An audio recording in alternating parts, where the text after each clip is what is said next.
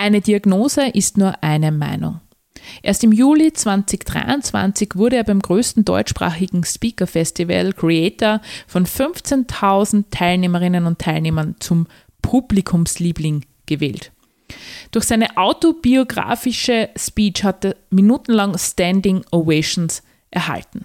Mit seiner persönlichen Geschichte ist er Leuchtturm und Mutmacher für all jene Menschen, die unfallbedingt oder krankheitsbedingt körperliche Einschränkungen haben und beweist, wie wichtig ein starkes Mindset, eine starke Vorstellungskraft und Ausdauer und Disziplin sind, um trotz dieser Umstände das Leben zu leben, das du dir selbst erträumst.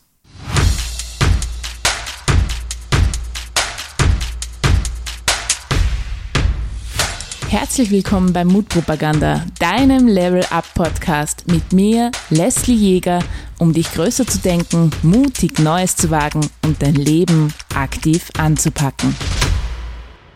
Hallo und herzlich willkommen zur Folge 38 dieses Podcasts von Mutpropaganda. Und es ist eine ganz besondere Folge, denn es ist ja eigentlich der fünfte Teil meiner Resilienz-Serie, also Superpower Resilienz. Und abschließen werde ich diese Folge oder diese Serie mit einem krönenden Gast, der als Experte heute hier zur Verfügung steht. Und ähm, ich bin ja ehrlicherweise total froh, dass er es schon geschafft hat, dass er sich jetzt schon Zeit nimmt, zu mir in Mutpropaganda zu kommen. Denn äh, da muss ich ein bisschen was dazu erzählen. Ja? Er hat ja wirklich die Bühne gerockt. Ich werde es dann nachher noch ein bisschen mehr im Detail erzählen, was ich damit meine. Ja? Aber er ist ein Speaker der Extraklasse und bei Creator 2023 in Köln wurde er von den 15.000 Zusehern zum Publikumsliebling der Speaker gewählt. Und das will wirklich was heißen. Denn äh, Platz 2 war Tony Robbins, Platz 3 war Toby Beck. Und ähm, das ist eine großartige Leistung, ja, also von Speakerin zu Speaker extra klasse, wirklich. Also da kann man gar nichts dazu sagen.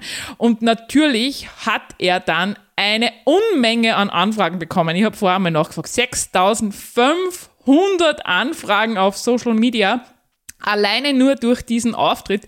Und deshalb ehrt es mich ganz besonders, dass er heute bereits bei mir in Mutpropaganda als Gast ist. Herzlich willkommen hier bei mir in Mutpropaganda, Oliver Brünner. Ja, vielen Dank, Leslie, dass ich heute hier sein darf. Und ich bin auch happy, dass meine Terminplanung das ermöglicht hat. Vielen, vielen Dank. Ja. Ja, also ich sag danke, danke auch an deine wunderbare mhm. Tochter Anna, die da ja wirklich den Terminkalender durchforstet hat für mich, damit wir einen Termin finden für die Podcastaufnahme. Aber ich muss jetzt meine Hörer und Hörerinnen ja auch einmal mitnehmen, wie es überhaupt dazu gekommen ist. Also man muss sich das vorstellen, Greater ist das größte deutschsprachige Speaker- und Speakerinnen Festival. Und das sind zwei Tage und da gibt es unterschiedliche Bühnen. Und als Speakerin und euch auch als Fan ja, von Vorträgen weiß man, dass man auf der Main Stage natürlich die Kracher hören kann und sehen kann.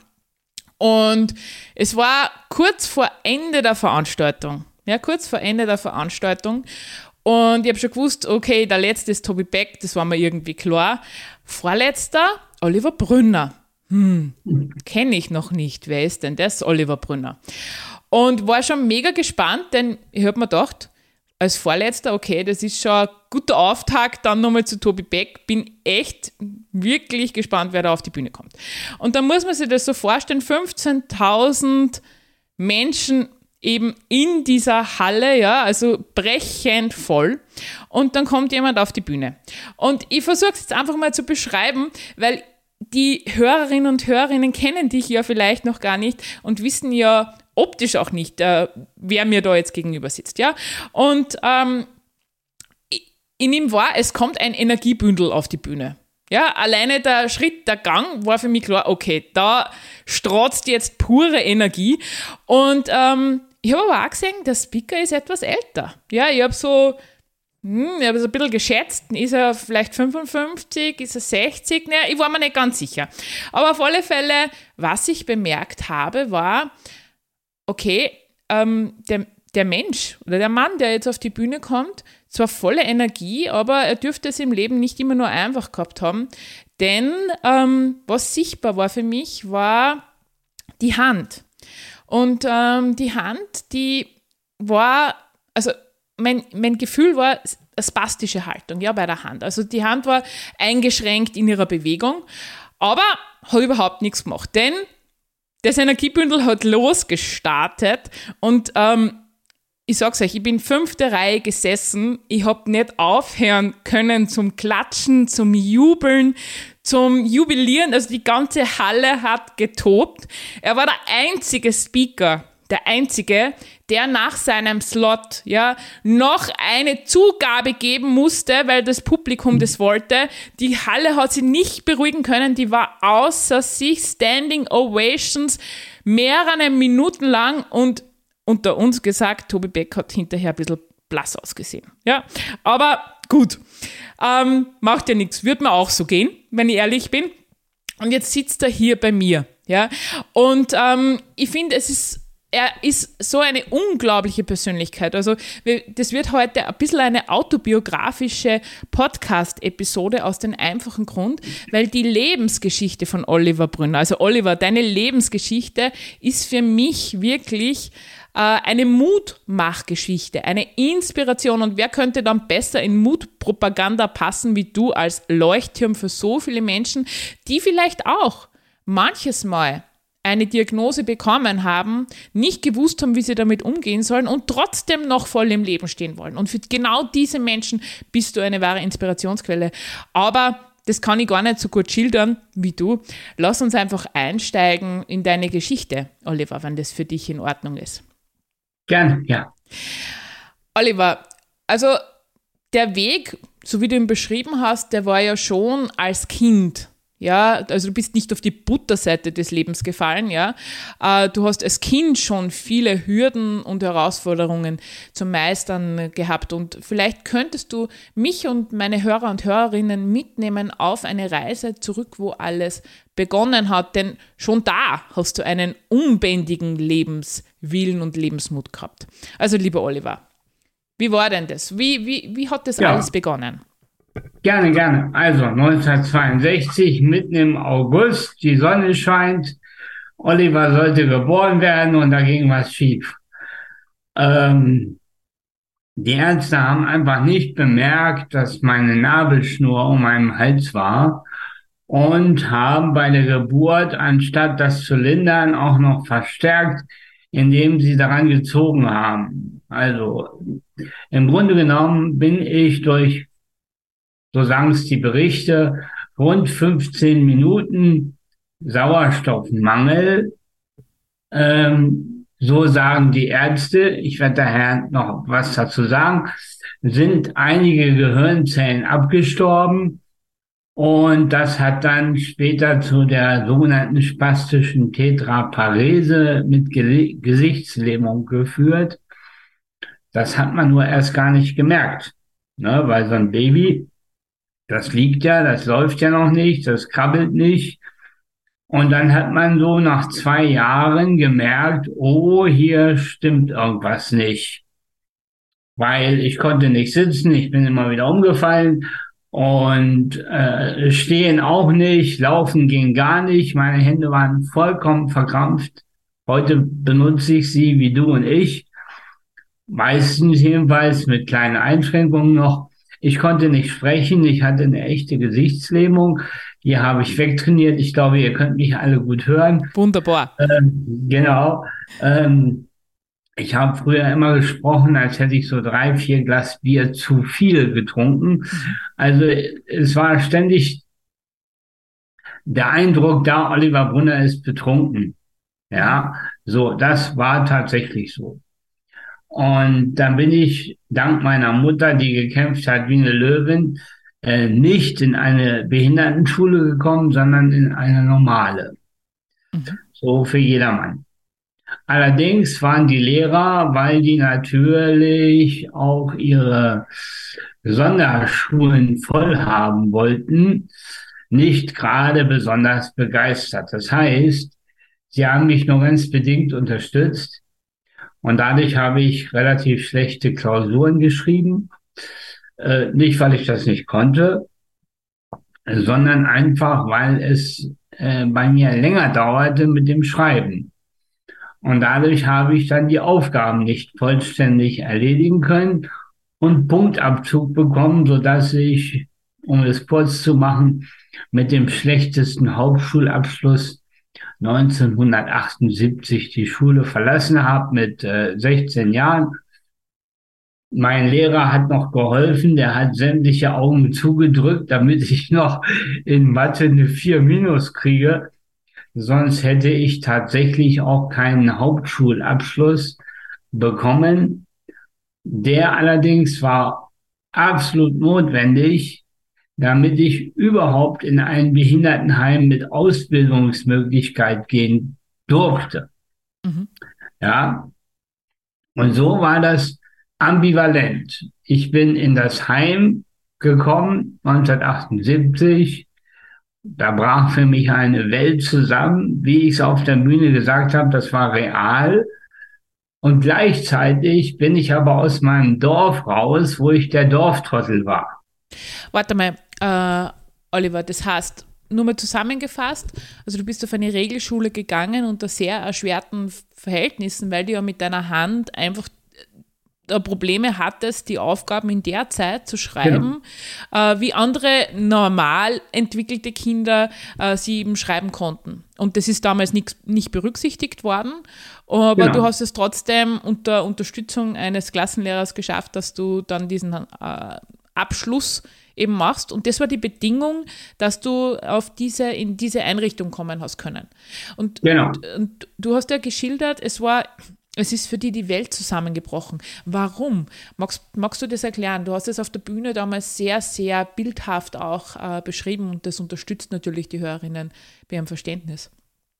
Also ich habe äh, eine freie Jugend erlebt auf einem Dorf mitten in einer Landschaft, wo Abenteuerspielplatz drüber geschrieben werden konnte. Ich war also ein freier Mensch und komme in das Anna-Stift Hannover und da ist alles verboten. Was, was meinst du konkret? Genau, keine Fenster gingen aufzumachen. Es war komplett alles abgesperrt. Ähm, jedwede Interaktion musste bei der äh, Etagenleitung genehmigt werden. Äh, in die Stadt fahren brauchte eine Genehmigung. Äh, man hat zu zweit in einem Zimmer gewohnt, damit war Intimsphäre gegen Null. Äh, man hat sich mit vier Leuten eine Dusche geteilt. ja, all das war grauenhaft. Es war alles, alles, alles verboten, was irgendwie zu einem normalen Leben gehörte, bis jeden Tag 17 Uhr. Dann haben die Pädagogen aus arbeitstechnischen Gründen Feierabend gemacht.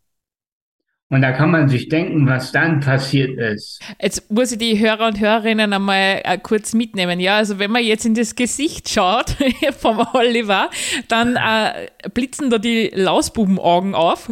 Ja. und ein schelmisches Grinsen wandert übers Gesicht. Also äh, jetzt haben wir natürlich gespannt, was dann nach 17 Uhr nach Feierabend passiert ist, lieber Oliver. Ja, also der letzte, die letzte Pädagogin verließ das Haus. Damit waren wir uns selbst überlassen. Und dann ging es über Tisch und Bänken. Ja, alles, was vorher strikt verboten war, wurde natürlich massiv ausgetobt. Ob es äh, äh, zwischenmenschliche Aktivitäten waren in jeder Farbe, Mann, Frau, Frau, Mann, Mann, Mann, Frau, Frau, wie auch immer. Alles war da zu finden. Äh, Alkohol natürlich ohne Ende und auch Drogen, leider. Mhm. Also das war schon ein akuter Moloch, der sich dann abends auftat auch mit Gewalt natürlich, weil wenn wir waren 800 Leute in dem Haus über zwölf Etagen verteilt, äh, da gibt's auch mal Reibereien, da gibt's auch mal Eifersüchteleien, da gibt's auch mal, dass der eine Freund den anderen ausspannt und so weiter. Mhm. Also alles, was man so draußen in der breiten Fläche findet, hat sich da auf zwölf Etagen äh, konzentriert. Immer ab 17.30 ging da die Post ab, im wahrsten Sinne des Wortes. Ähm, am Anfang war das noch so eine Art, ja, Flucht. Wenn man das aber mehrere Wochen macht, jeden Tag, dann und, und man sich so ein bisschen selbst reflektiert, sein Leben auch mal so ein bisschen durchdenkt und sieht, dass hier der ganz strikte Weg in die Abhängigkeit von irgendwelchen Drogen, Verhaltensmustern und so weiter äh, vorgezeichnet ist, dann trat Folgendes auf. Tagsüber warst du unter der Kontrolle der Sozialpädagogen und abends wusstest du nicht mehr wohin, weil nur noch Party gemacht wurde, nur noch Fete, nur noch Sexualität ausgelebt wurde und so weiter. Mhm. Und ich war schon immer jemand, der eigentlich sehr viel liest, äh, sich auch mal in Ruhe ein gutes Stück Musik anhört, reflektiert und so weiter. Ja, und dann war das einfach nicht mehr möglich. Mhm. Ja. Nächsten Morgen dann in die Ausbildung. Die, muss ich immer wieder sagen, habe ich auch in meinen Büchern geschrieben, die Ausbildung war professionell gut. Mhm. Das war die IHK Hannover, die hat das organisiert. Äh, und das war wirklich eine Rettung in Anführungsstrichen. Nur bis ich die Ausbildung machen durfte, brauchte ich anderthalb Jahre, bis ich überhaupt zugelassen wurde, mhm. weil erstmal wusste man gar nicht, was ich hätte lernen können. Ich wollte eigentlich Chemie-Laborant werden, mhm. durfte ich aber nicht wegen der Behinderung. Okay. Ja, hat die Berufsgenossenschaft gesagt, no, das geht gar nicht wegen Versicherung und vielem mehr. Verstehe. Ja, dann standen diese Pädagogen da und sagten, ja, was denn nun? Und dann haben die mich in die Tischlerei gesteckt, dann soll ich Schränke bauen, mit den Händen, vielen Dank auch. Äh, dann in die Näherei, Kittel nähen, Bürsten flicken und, und, und Elektroarbeiten lernen, tausend Sachen, die sogenannte Berufsfindung. Mhm. Und da das alles nicht ging, also jeden Tag hast du eine, wie soll man sagen, ja, eine innere Niederlage erlebt, weil wieder mal etwas nicht ging. Ne? Und das waren dann vier Monate, jeden Tag äh, negative Erfahrungen. Erfahrung, mhm. ja. Das musste er erstmal aushalten. Einige von mir, das ist real passiert, haben sich aus dem zwölften Stock gestürzt, weil sie es nicht mehr ertragen konnten. Die haben dann, hat man dann nächsten Morgen unten gefunden.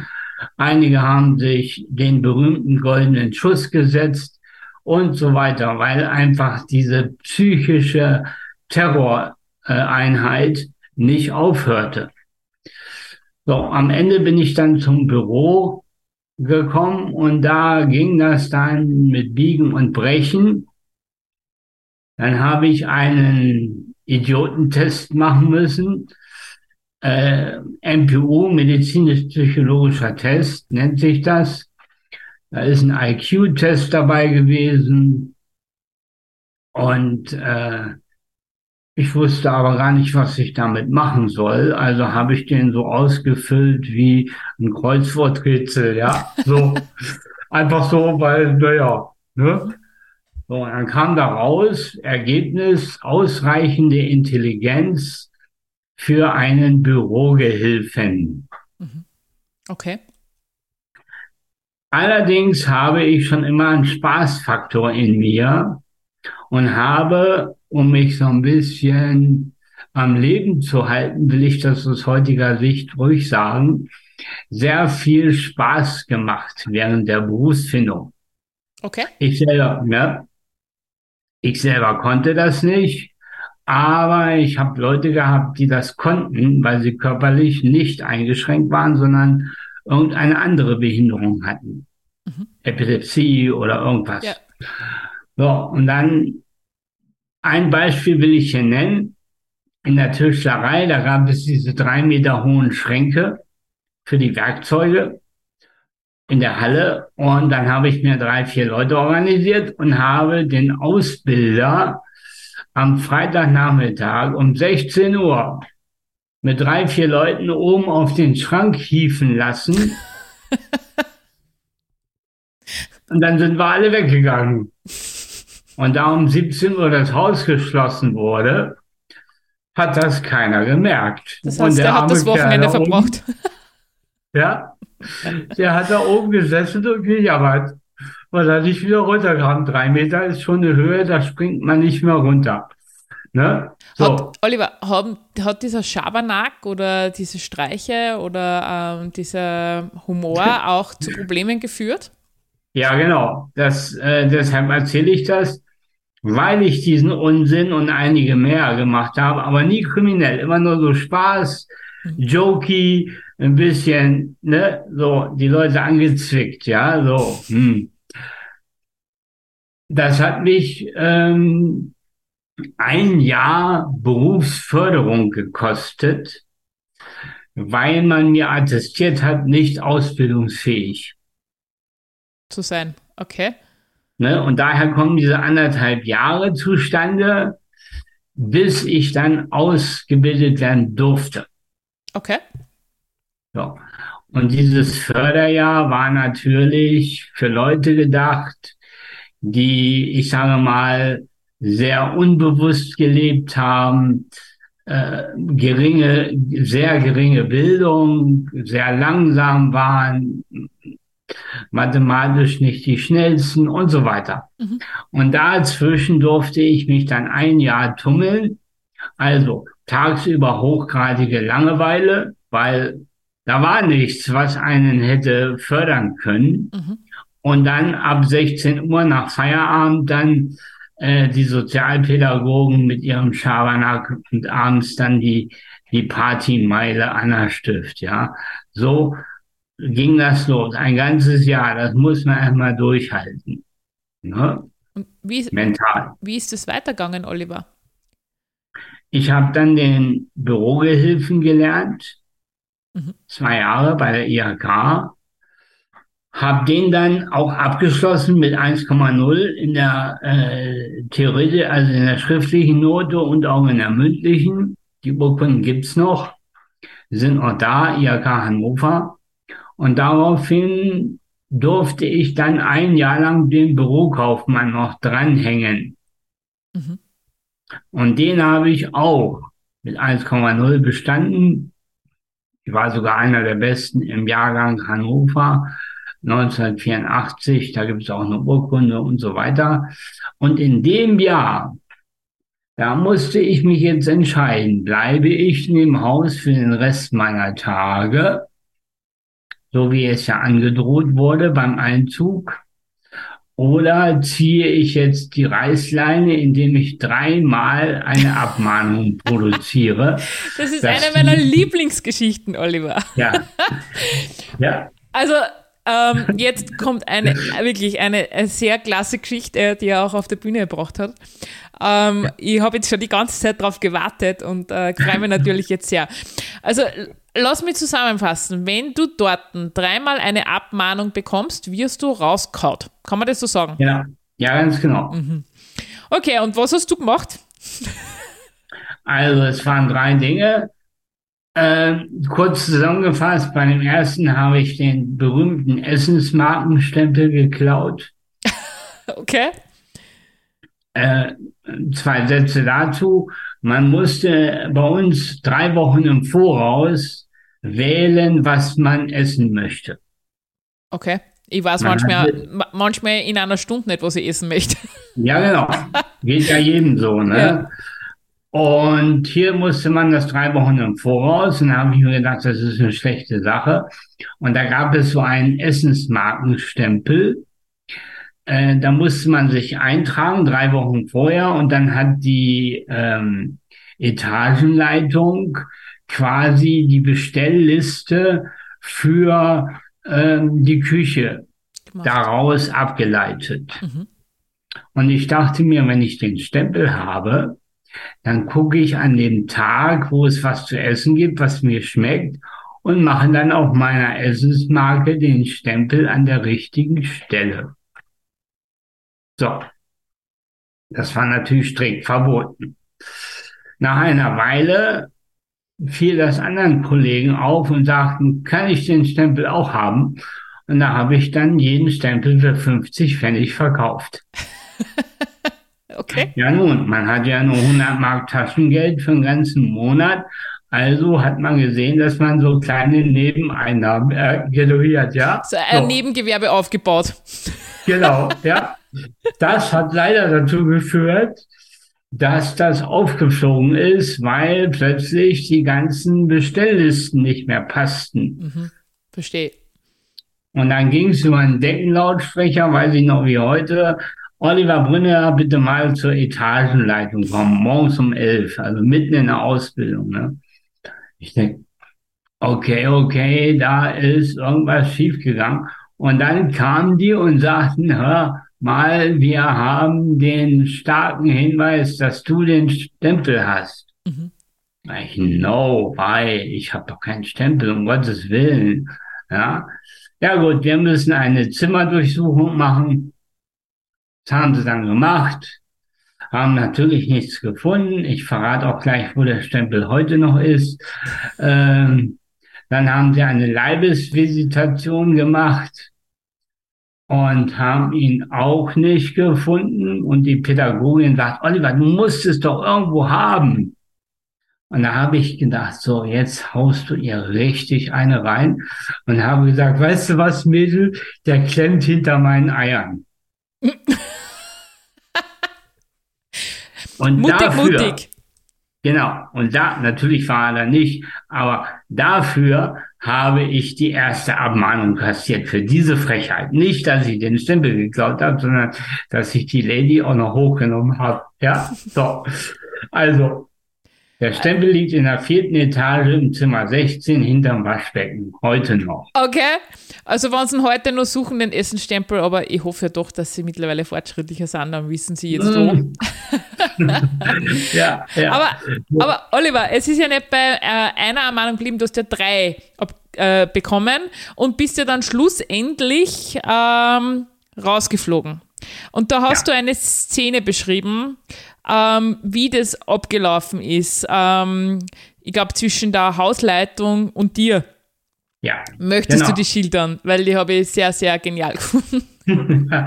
ja, also ich habe meinen Bürokaufmann ja bestanden. Also ich war, ich sage mal, bildungstechnisch auf der richtigen Seite. Habe das Haus dann verlassen mit der dritten Abmahnung, weil ich habe den kaufmännischen Leiter vielleicht ein bisschen zu hart beleidigt. Mhm. Nett, aber er hat es als Beleidigung empfunden, weil ich zu ihm gesagt habe, ich kann zwei Flaschen Schnaps trinken und bin immer noch heller als du. Und dann bin ich in die mündliche Prüfung gegangen und habe die auch bestanden, ja, so. Und dafür bin ich rausgeflogen. Und dann die Heimleitung Theater gemacht, wo willst du denn jetzt hin? Da sage ich, das werden wir schon noch sehen.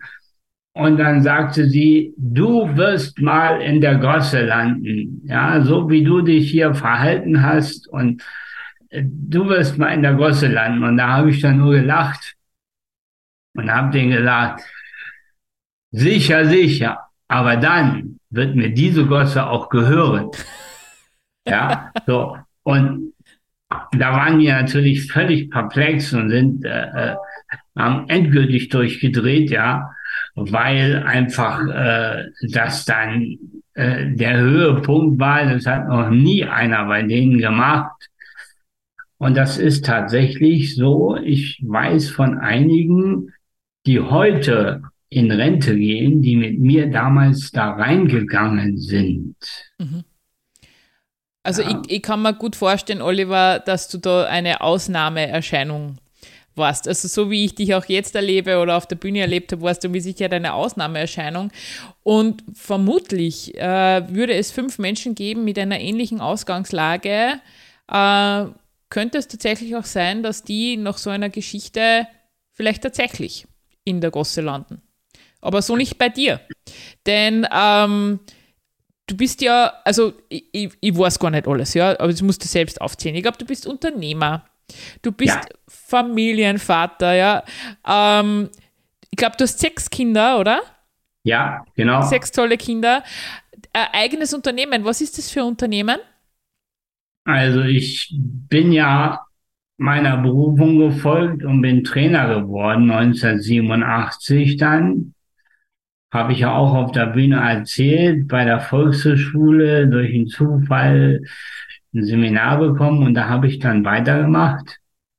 Ich habe heute ein Unternehmen in Deutschland, in New York City, USA und in Tel Aviv für SAP allgemein bekannt, Großindustrie-Software. Ich bin SAP-Berater und Trainer, mache SAP-Projekte und das weitet sich immer mehr auch in Softwareentwicklung äh, und diese Richtung aus. Und dafür habe ich Angestellte, äh, die das dann für mich umsetzen. Ich bin immer noch herzensgerne Trainer, liebe es zu trainieren. Und ansonsten schreibe ich Konzepte für meine Mitarbeiter, die das dann umsetzen, ja. Aber ich meine, entgegen allem, was dir wahrscheinlich irgendwann einmal prophezeit worden ist, wo du oder wo dein Weg hingeht, hast du es allen bewiesen, alleine äh, ich mein, Unternehmen zu führen. Da, da muss schon was dahinter stecken, großes Unternehmen international zu führen, noch viel mehr. Aber das ist das eine, ja. Also das ist, du hast allen bewiesen, dass du ausreichend intelligent, ausreichend leidenschaftlich, ausreichend motiviert bist, entgegen all dem, was man dir prophezeit hat, äh, Erfolg zu haben. Aber ja. was ich extrem beeindruckend finde, du bist auch, wenn ich das jetzt richtig im Kopf habe, Marathon gelaufen. Ja. Und diese Geschichte, wie es dazu gekommen ist, Oliver, also wenn man wenn man einfach trotzdem mit dieser Beeinträchtigung, ja, dieser körperlichen Beeinträchtigung, wo man es hart hat, ja, also mit den Beinen, mit den Händen, äh, so eine sportliche Leistung vollbringt, dann äh, finde ich, musst du das den Menschen hier jetzt auch in Mutpropaganda erzählen, weil das ist wirklich ja, ich finde bahnbrechend. Ja, ich bin auch Läuferin äh, und äh, ich würde gern Marathon laufen, habe es bis jetzt noch nicht geschafft, habe aber zwar gefühlt gesunde Füße, ja. Ähm, mhm. Also da scheitert es nicht an den Füßen, äh, sondern an vielleicht Ehrgeiz, Motivation und Ausdauer. Aber du bist das, du hast es gemacht, ja. Äh, und magst du, also ich, ich habe da so eine Bargeschichte im Kopf wenn ich das jetzt richtig in Erinnerung habe. Oliver, genau. magst du uns diese Bargeschichte erzählen? Ich finde die nämlich ja. sensationell. Ja, gerne, gerne. Also, das ist tatsächlich äh, in Ingolstadt gelaufen 2011. Da habe ich für Audi, kann man ja ruhig sagen, in Ingolstadt gibt es ja nur einen Autobauer, ne?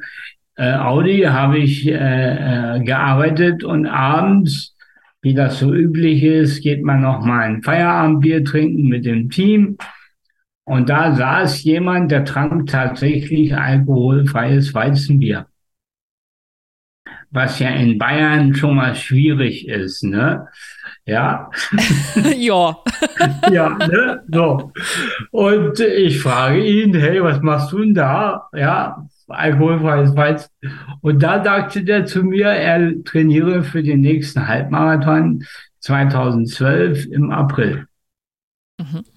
Ich habe dann einfach nachgefragt, rein Interesse halber, habe überhaupt gar nicht daran gedacht, da mitlaufen zu wollen. Also rein so Smalltalk.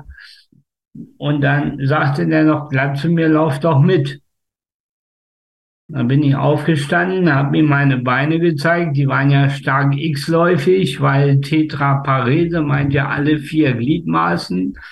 Ja, die Beine waren so, äh, die Knie wie so ein X. Die sind mit jedem Schritt tatsächlich aneinander geschlagen. Das sieht man auch heute noch bei anderen Spastikern. Das ist so in Anführungsstrichen Standard sichtbar bei dieser Art von Behinderung. Mhm. Und da sagt er, naja, hm, probier's doch wenigstens mal aus. Wir laufen jeden Mittwochabend im offenen Lauftreff für Audi und kommen rum und dann sehen wir, was geht. So, das ging natürlich sehr langsam. Und da habe ich gesagt, das haut nicht hin. Aber irgendwie fand ich das total cool, mich zu bewegen, weil so als Büromensch äh, macht man das ja eher nicht. Und dann habe ich mich im Sportcenter angemeldet in Ingolstadt. Äh, die wollten mich erst nicht haben wegen der Behinderung. Da sage ich, hey Leute, ich brauche nur das Laufband. Keine Geräte, keine Handeln, es wird nicht gefährlich, nur das Laufband. Was haben sie dann gestattet? Ja, dann bin ich auf das Laufband mit 4 kmh, also sehr langsam. Ähm, die Knie schlugen aneinander, die waren sogar richtig blau am Anfang von den Aufprellungen. Ja. Und da habe ich gesagt, so geht das nicht. Also so geht das nicht. Und dann, aber da kommt jetzt der Oliver wieder durch mit seiner Kreativität und seinen Konzepten auch. Und dann habe ich überlegt, wie könnte ich das trotzdem schaffen? Dann bin ich auf die Idee gekommen, mir bei YouTube Laufstudien von Marathongewinnern anzuschauen. Und da gibt es einen, der ist besonders nett und auch sehr viel vertreten. Das ist der Geoffrey Mutai, Weltmeister und glaube ich sogar schnellster Marathon Läufer seiner damaligen Zeit. Wir müssen ja immer von, 19, äh, von 2010, 11, 12 ausgehen. Ähm, die habe ich dann auswendig gelernt, diese Laufstudien. Bin wieder ins Sportstudio gegangen, habe den Film quasi vor mir in den freien Raum projiziert bin aufs Laufband und habe mich in den Film laufen sehen, dann den Joffrey, dann mich, immer wechselnd. Also du hast und ganz intensiv mit deiner mentalen Vorstellungskraft gearbeitet. Also das kennt man genau. ja aus dem Spitzensport, genau. ja, Trockentraining mit Vorstellungskraft. Und du hast das quasi am Laufband dir immer wieder visualisiert, wie du läufst, quasi in seinen Schuhen gefühlt. Genau, mhm. ganz genau, genau. So, und das hat so äh, rund sechs, ja, rund sechs Monate gebraucht. Ich habe damals im September angefangen, 2011. Da war dieses Treffen in der Bar und gleich danach. Und dann war ich so im April 2012, äh, waren die Beine dann gerade, haben nicht mehr zusammengeschlagen, auch dauerhaft nicht. Es ist so unfassbar, Oliver. Also, ja. Training. Ganz klar, Materie folgt dem Geist. Ne? Meine alte Rede. Äh, wenn der Geist natürlich nicht weiß, wo er hin will, dann kann die Materie ganz schwer folgen.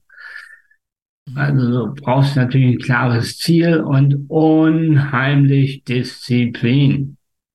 Ja, da darf man sich von nichts und von niemandem was sagen lassen. Ja, so, und dann bin ich tatsächlich am 28. April 2012 den Halbmarathon in Ingolstadt gelaufen für die Audi Akademie. Die hat mich in ihr Runners Team aufgenommen. Deshalb ist auch das T-Shirt und es steht auch in der Urkunde Audi Akademie Runners Team drin. Ja, Oliver Brunner. Und dann bin ich in deren, ja, mit deren Team äh, den Halbmarathon gelaufen und ich war nicht der Letzte. Es war eine laut Tabelle, man, man kommt ja am Ende eine Tabelle über den Punktestand und wie lange man wo gelaufen ist. Und da waren noch rund 800 Leute hinter mir. Unpackbar. Ja, genau. Unpackbar. Das, also weißt, nicht nur, dass einfach diese, dieses unglaubliche ich weiß gar nicht, dieses unglaubliche Durchhaltevermögen, ja, und diese, diese Willenskraft, äh, quasi, die du da bewiesen hast. Ähm, und ich bin mir auch sicher, entgegen wahrscheinlich medizinischer Perspektiven, ja. ähm, hast du mal mit Ärzten auch darüber geredet, ob du das schaffen kannst? Also, ähm, einmal ist es ja so, als ich damals in, noch in Hannover ins Sportcenter gegangen bin, um reine Krafttraining zu machen, da hat der Institutseigentümer, der war auch Dr. Med, Orthopädie, der hat mir klar gesagt, eigentlich ist die herrschende Lehrmeinung, dass Spastiker auf gar keinen Fall Krafttraining machen dürfen, weil es den Spasmus verstärkt. Mhm, den Tonus erhöht wahrscheinlich. Genau, mhm. den Ton, genau. So.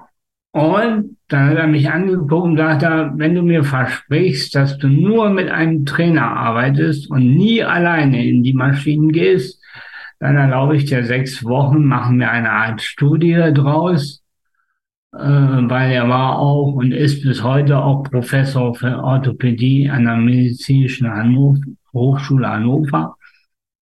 Ähm, und so hat er das dann gerechtfertigt. Und bis heute sagen mir die Ärzte, ja, Ausnahme haben wir noch nie erlebt, geht eigentlich nicht. Und es ist tatsächlich so, der Volksmund glaubt, das sei eine Krankheit, die ich habe. Stimmt aber nicht, weil es war ja ein Unfall durch die Nabelschnur. Ich war ja eigentlich bis zur Nabelschnur ein kerngesundes Baby. Mhm. Weißt du, was einer der äh, bedeutsamsten Sätze war, die du auf der Bühne für mich gesagt hast? Eine Diagnose ist nur eine Meinung. Richtig. Ja. Also, äh, man sieht es nicht, ich habe jetzt gerade Gänsehaut, ja. Also, dieser Satz hat für mich alles verändert. Und ähm, war auch das, was sie so richtig eingebrannt hat in meine Erinnerung von all dem Tollen, was du gesagt hast, ja. Ähm, Oliver, du hast bewiesen, trotz Diagnose und der medizinischen Meinung, dass man als Spastiker keinen Sport machen kann. Und wahrscheinlich äh, würde man einen Mediziner fragen, ob Spastiker Marathon laufen können, würden sie auch sagen, na. Ähm, du bist das lebende Beispiel, dass du es geschafft hast. Ja, die Urkunde ist real. Also die Urkunde die ist, ist, real, die Fotos sind real, die, der Bühnenauftritt war real. Ja, ähm, also unvorstellbar, ja. Jetzt meine Frage an dich. Also es gibt ja viele Menschen draußen, die im Laufe ihres Lebens irgendwann einmal eine Diagnose bekommen. Und natürlich ist es immer hart, wenn man äh, irgendwie plötzlich vor einer Krankheit steht oder mit etwas konfrontiert wird, ähm, was man sich für sein Leben so nicht erwartet hat oder ähm, wo man plötzlich Einschränkungen in seinem Leben vermutet, ähm, aus welcher Art auch immer, ja. Was würdest du diesen Menschen denn einmal ganz grundsätzlich raten? Ja, also so nach dem ersten Schock, was würdest du meinen, ist ganz, ganz wichtig, in, äh, wenn man so in diesen Schuhen drinsteckt? Abstand. Abstand zum körperlichen Aspekt. Ähm, ich will das mal so umschreiben. Ich habe einen Körper, aber ich bin nicht mein Körper. Mhm. Und das meine ich mit Abstand. Einmal die Abstandlinie auszudehnen und zu sagen, okay, eine Erkrankung oder ein Unfall sind ja erstmal vordergründig ein Ereignis, wo man die materielle Ursache meistens kennt. Mhm. Entweder war es ein Unfall, so wie bei mir die Nabelschnur im Hals, das konnte man sehen, oder bei einer Erkrankung gibt es irgendeinen Giftstoff oder ein, ein, eine Mutation im Körper das kann man alles materiell als Ursache für die Erkrankung heute rausfinden. Mhm. Das ist das eine. Das machen Ärzte. Aber Ärzte haben in der Regel keine Lösung auf die Frage, weshalb gerade ich. Als ich geboren wurde, waren zeitgleich drei oder vier andere Kreissäle in Betrieb und dann sind drei, vier andere gesunde Babys geboren. Die Frage also, warum gerade ich, zeigt in die Ursache, den Grund für den Grund. Mhm. Und so sage ich, was immer dir über den Weg läuft, ob eine Behinderung oder eine Erkrankung, finde den Grund für den Grund im Geistigen die geistige Funkantenne, die deine körperliche Situation ständig in dein Leben reinfunkt, muss abgeschaltet werden. Und das habe ich gemacht. Abgeschaltet oder beziehungsweise in deinem Fall sogar die Kontrolle darüber übernommen. Genau, genau. Ne? Also ich habe sie neutralisiert. Und zwar gibt es ja für den Grund einer Behinderung lang, lang, lang laufende Ursachen. Äh, ohne jetzt hier irgendjemanden auf die Füße zu treten.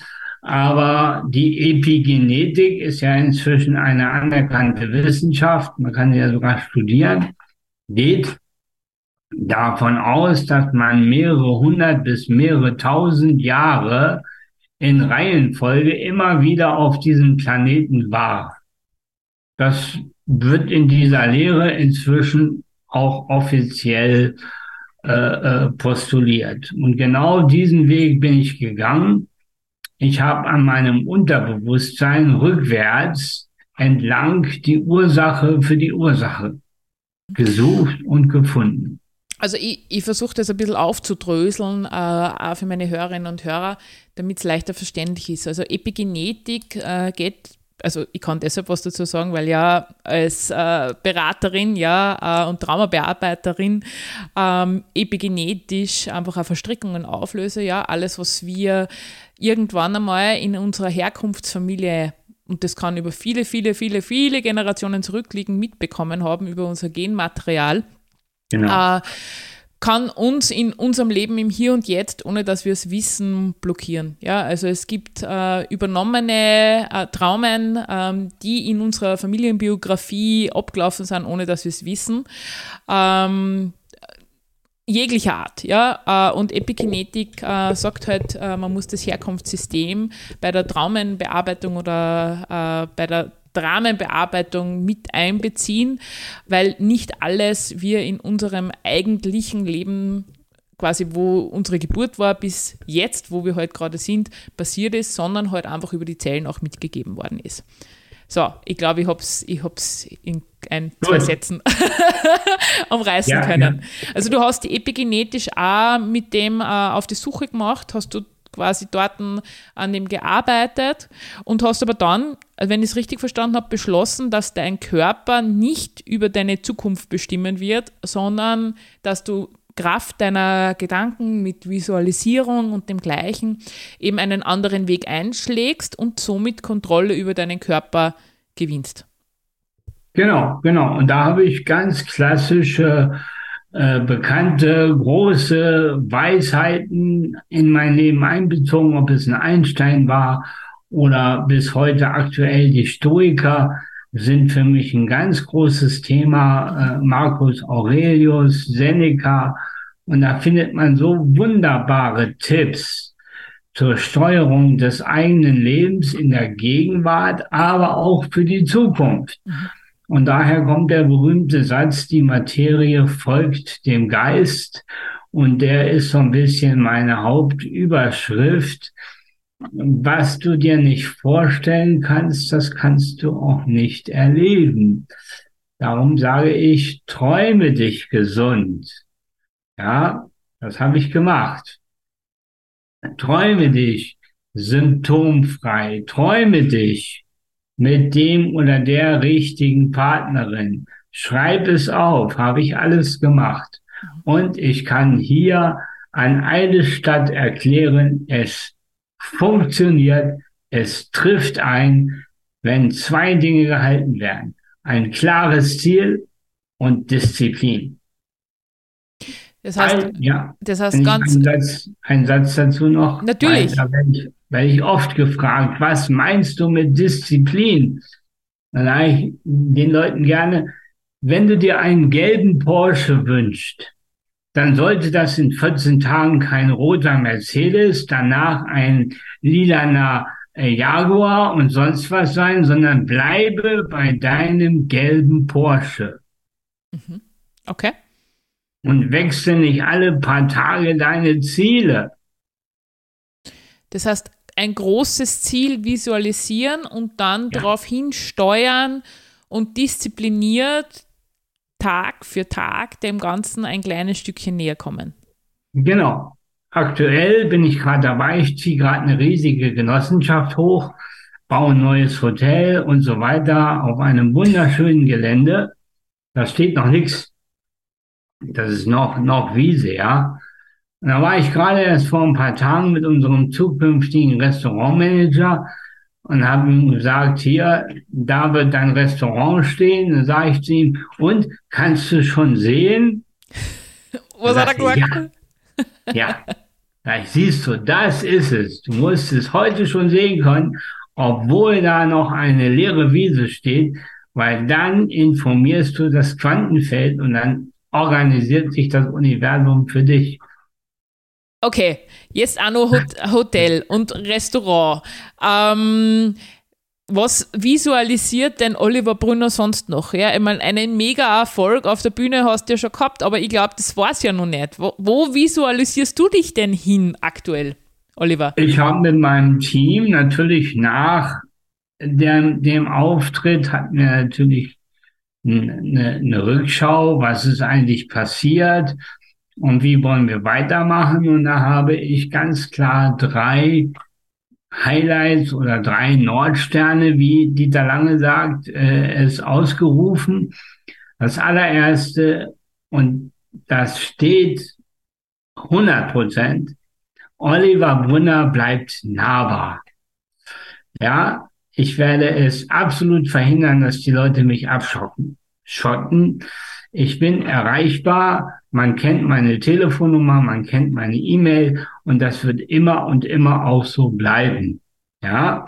Platz eins. Ich möchte so bleiben, wie ich heute bin und äh, lebe sehr, sehr bodenständig, will das auch bleiben.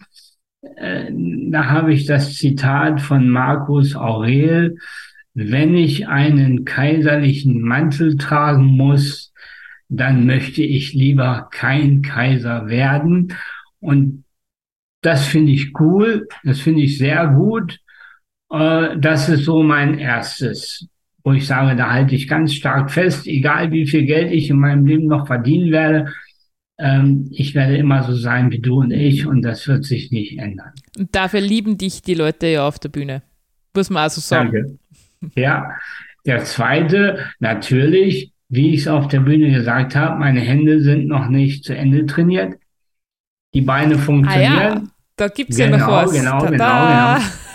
So, und das ist auch tatsächlich so. Äh, ich trainiere gegenwärtig meine Hände im Moment noch mental, indem ich einfach sitze oder im Auto oder ja, und dann im Geiste meine Hände bewege und dann folgen die auch schon.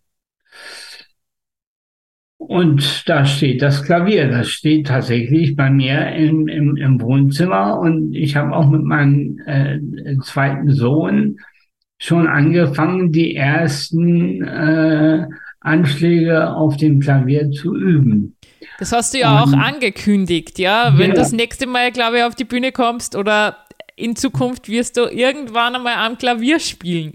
genau, ich bin dran. Ich bin dran. Natürlich holt der Alltag mich immer auch mal weg aus der Ecke, einfach weil Tagesgeschäft ansteht. Äh, aber auch hier gilt dranbleiben, Disziplin durchhalten.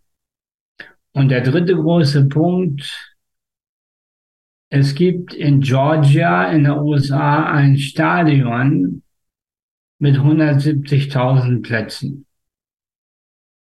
Und die würde ich allerliebst so rocken wie die Köln Arena.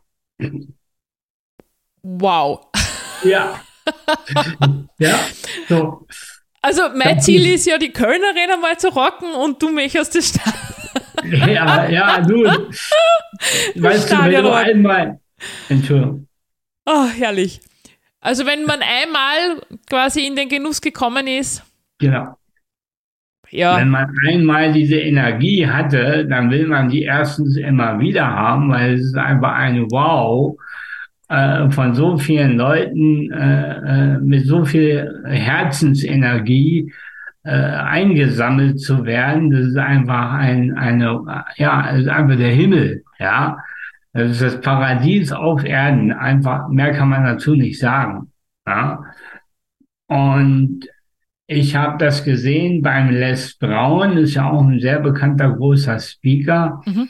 Und der war im Georgia Dome und der hat die Leute auch zum Aufstehen gebracht, zum Standing Ovation. Und da habe ich gesagt, das kann ich auch.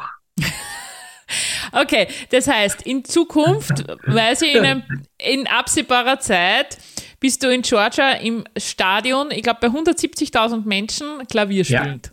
Ja, genau. Und nahbar. Gibst nachher, so wie dieses Jahr bei Creator 1000, na, 1500 äh, Fotos nicht, sondern wahrscheinlich 20.000 Fotos. Ja, ja, mein Team wächst ja auch. Ich bin da sehr dankbar. Ich habe da ein sehr schönes Team. Natürlich am Anfang gibt es immer Ruckeleien. Da kommt einer dazu, da geht einer weg. Einfach weil man merkt, dass die Energien dann doch nicht zusammenpassen. Äh, aber das ist ja Normalbetrieb wie in jedem Unternehmen. Und so denke ich, dass dieses halbe Jahr, wenn ich vom 29.07. ausgehe, so ein bisschen äh, chaotisch bei uns verlaufen ist, weil noch nicht alle E-Mails abgefangen wurden, nicht alle Termine eingesammelt. Äh, aber ich glaube, nächstes Jahr sind wir perfekt aufgestellt. Und äh, ich habe jetzt schon sehr, sehr viele Speaker-Anfragen für nächstes Jahr. Das kann ich ruhig schon sagen. Januar und Februar bin ich jedes Wochenende auf einer anderen Bühne. Ja. Äh, was mich persönlich interessiert, sehe ich dich nächstes Jahr wieder bei Creator auf der Main Stage? Das kann ich ganz fest behaupten, weil ich die Verträge bereits unterschrieben habe. Oh, ich freue ja. mich. Ich freue mich, genau. lieber Oliver. Also ich werde wieder dabei sein und ich werde wahrscheinlich wieder fünfte Reihe stehen und für dich jubeln und Standing Ovations machen. Jetzt am, am 11.11. .11. bin ich auch in Köln bei Greater bei den Rednernächten. Mhm. Am 11.11. .11. bin ich dabei mit einer neuen Speech. Äh, die verrate ich natürlich noch nicht, weil das wäre ja, wäre ja das darf ja. man nicht, ist klar. Genau, das wäre wär nicht gut. Also, es gibt eine neue Speech, Sehr die cool. noch einmal tiefer reingeht in das Sachgeschehen. Also ich werde nicht das gleiche erzählen wie im Sommer, sondern zwar ist es die gleiche Story, mein Leben, aber nochmal anders. Ich hoffe ja, dass du diese neue Speech dann auch äh, bei Creator 2024 bringst, weil die Rednernächte, die gehen sich bei mir leider nicht aus, da kann ich nicht dabei sein. Äh, mhm. Aber äh, an alle Hörer und Hörerinnen da draußen aus Köln und Umgebung, ja, Oliver Brünner, live on stage, Rednernächte, es gibt noch Tickets, wie ich gesehen habe. Welches Datum war das nochmal, Oliver? Es geht vom 9.11. bis 11.11. .11. Und ich trete am 11. auf, ich glaube um 15 Uhr. Also, wenn du Oliver Brünner live sehen möchtest, am 11.11., .11., besonderes Datum noch dazu, passend zum Oliver, ja, ja. Ähm, dann kannst du bei den Rednernächten ihn live erleben. Lieber Oliver, jetzt äh, habe ich gerade äh, geschaut, boah, eine Stunde ist jetzt wie im Flug vergangen, unglaublich. Ja. Aber Jetzt brauche ich von dir noch den ultimativen Muttipp für meine Hörerinnen und Hörer da draußen. Also, was meinst du, ist ganz, ganz wichtig, Mut quasi zu zeigen, Mut zu haben und was ist dein ultimativer Tipp?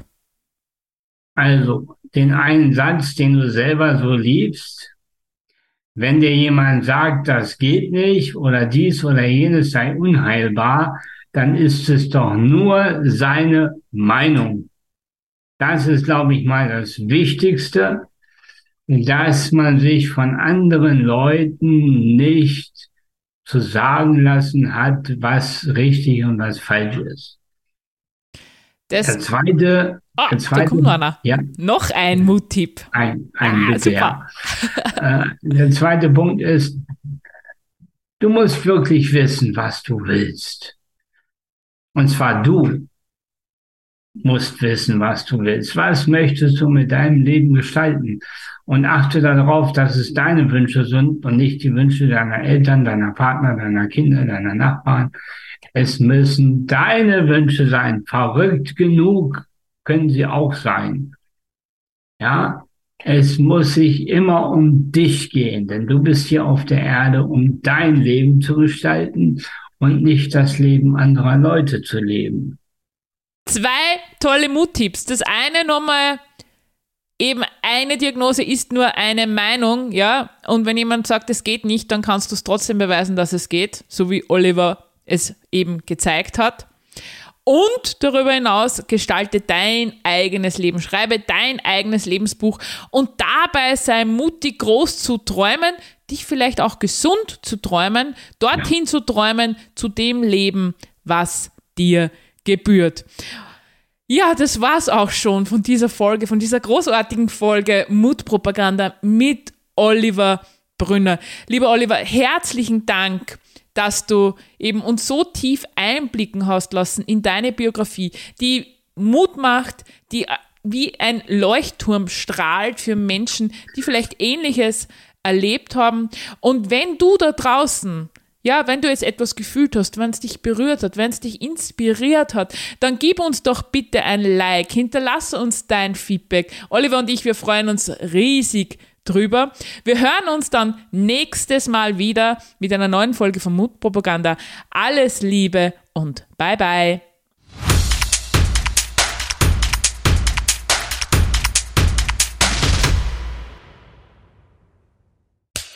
Cut Und wer hat's produziert? Das Pod. Deine Podcast-Agentur.